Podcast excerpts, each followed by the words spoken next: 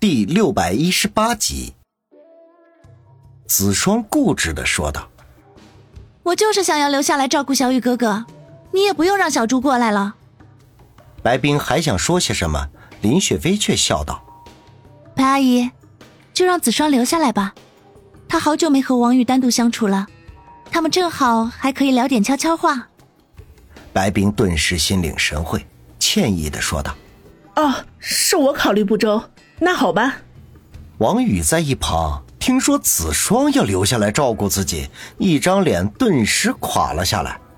子双大小姐哪里会照顾人呢？她不用人照顾，那就谢天谢地了。想到这里，他立刻大声抗议道：“白阿姨、雪飞、何梅，还是让小竹过来照顾我吧。坐了好几天的车了，子双肯定也累坏了，让她回去好好休息吧。”林雪飞三人面面相觑，子双却气鼓鼓的走了过去，在他胳膊上用力的扭了一下，恶狠狠的说道：“四小雨哥哥，你以为谁都可以让我照顾吗？我来照顾你是你上辈子修来的福气。”王宇痛苦的说道：“我不要啊！不要也得要！你要是敢再说一句，我就让你，你的小王宇吐一宿！”子双说到最后的时候，脸唰的就红了起来，暗骂自己怎么什么话都敢往外说。这要是被林雪飞他们听见了，那羞也得羞死了。王宇则是眼睛一翻，装晕了过去，心里头痛苦的想着：子双，你这个恶魔，早晚有一天我得死在你手里。与此同时。脑海里却不争气的回想起了和子双在一起时的那些暧昧情节，小王宇居然有了一点点的反应。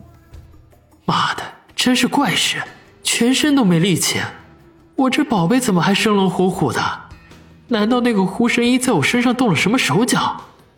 王宇愕然的想。这个时候，林雪飞三人走了过来，叮嘱他几句，便扬长而去。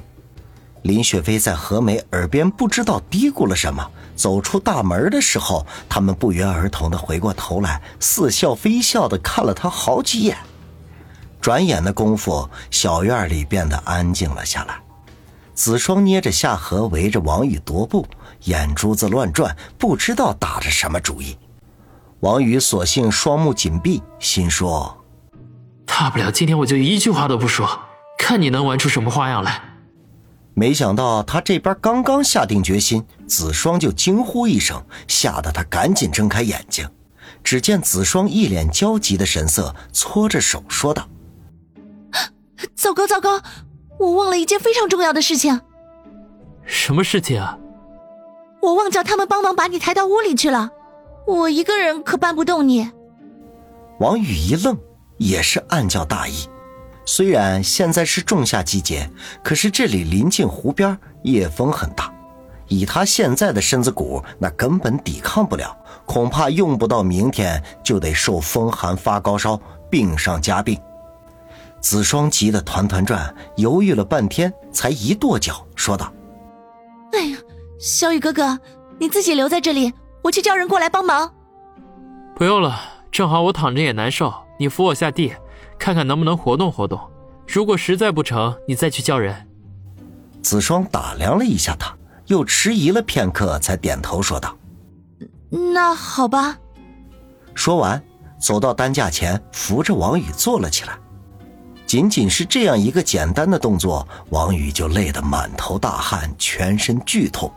如果不是子双用手臂在拖着他的后背，怕是早就倒下了。小雨哥哥。你可以吗？子双担心的问。王宇深吸一口气，可以。说完，让子双帮着他转动身体，双腿搭在担架的边缘，然后一点点的移动，使双脚落地。不过他全身都没有力气，仅凭子双的一条胳膊，那根本就支撑不住。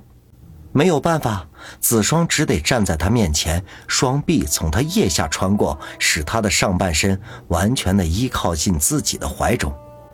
王宇将脸埋在子双的胸脯上，鼻子里闻到一股淡淡的奶香，情不自禁的深深吸了一口气，身上似乎又有了几分力气，便喘吁的说道：“子双，拖着我点儿，我试着能不能站起来。”子双此刻也已经累得香汗淋漓，几次都想将王宇放回到担架上，可是见他仍旧咬牙坚持，又怎么忍心半途而废呀？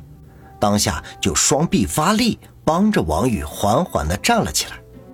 可是王宇人高马大，全身又没有力气，这一站起来，整个人就全靠在了他的身上，他承受不住，本能地向后退了两步。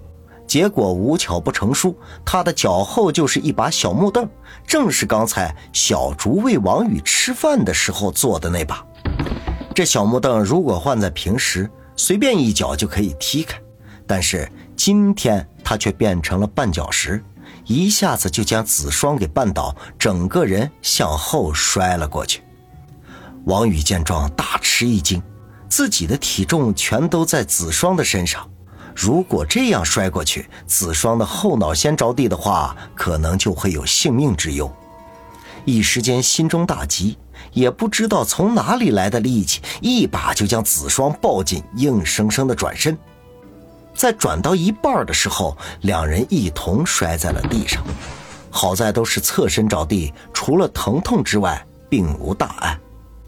王宇吐了口气，歉意的说道：“子双，对不起啊。”差一点害你受伤了，子双半天才缓过神来，挣扎着从地上爬了起来，活动了一下手臂，就弯腰搀扶王宇，同时难过的说道：“小雨哥哥，这都是我应该做的，是我没做好，是我没用。”王宇见他一脸难过的模样，心中有些不忍，便说道：“子双，你这是何苦呢？”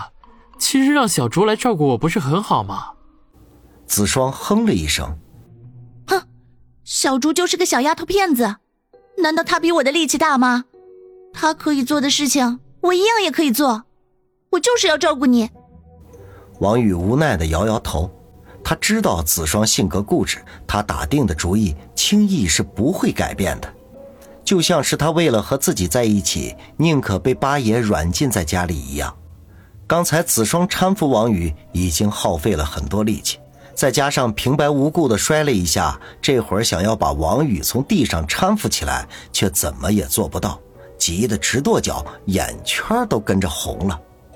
好在这个时候，那个抬王宇过来的大汉从远处急匆匆地走了过来，见王宇摔在了地上，脚下就更快了几分。转眼间，两人到了跟前。不由分说，一个抬脚，一个抬肩，将王宇直接弄到了屋子里。对这两个五大三粗的壮汉来说，那简直就是小菜一碟儿。将王宇安置在卧室的床上，两人并肩走了出来，用手擦了一把脸上的汗。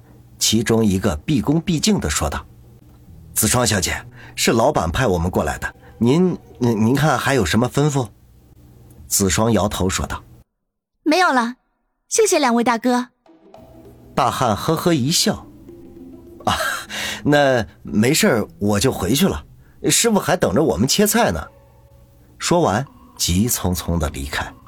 待他们走远，子双才大大的松了口气，揉着摔着生疼的胳膊，向卧室里边走去。不想就在这个时候，王宇扯着脖子喊道：“子双，不好意思啊，我有点内急，你能不能过来帮帮我？”内急，子双愣了一愣，随即脸就红了起来，迟疑了半天，才自言自语的说道：“ 子双，你可以的。”子双，快点进来，我憋不住了。对了，卧室门口好像有个脸盆，就用它吧。我我知道了。卧室的门口有个脸盆架，上面放着一只蓝色的塑料盆。子双见盆里一滴水都没有，想着王宇要是直接方便在里边，那肯定得把人熏死，便拿着盆去后面的厨房里找水。这时候，王宇又喊道：“子双，你快点呀，我实在憋不住了！哎呦，出来了呀！”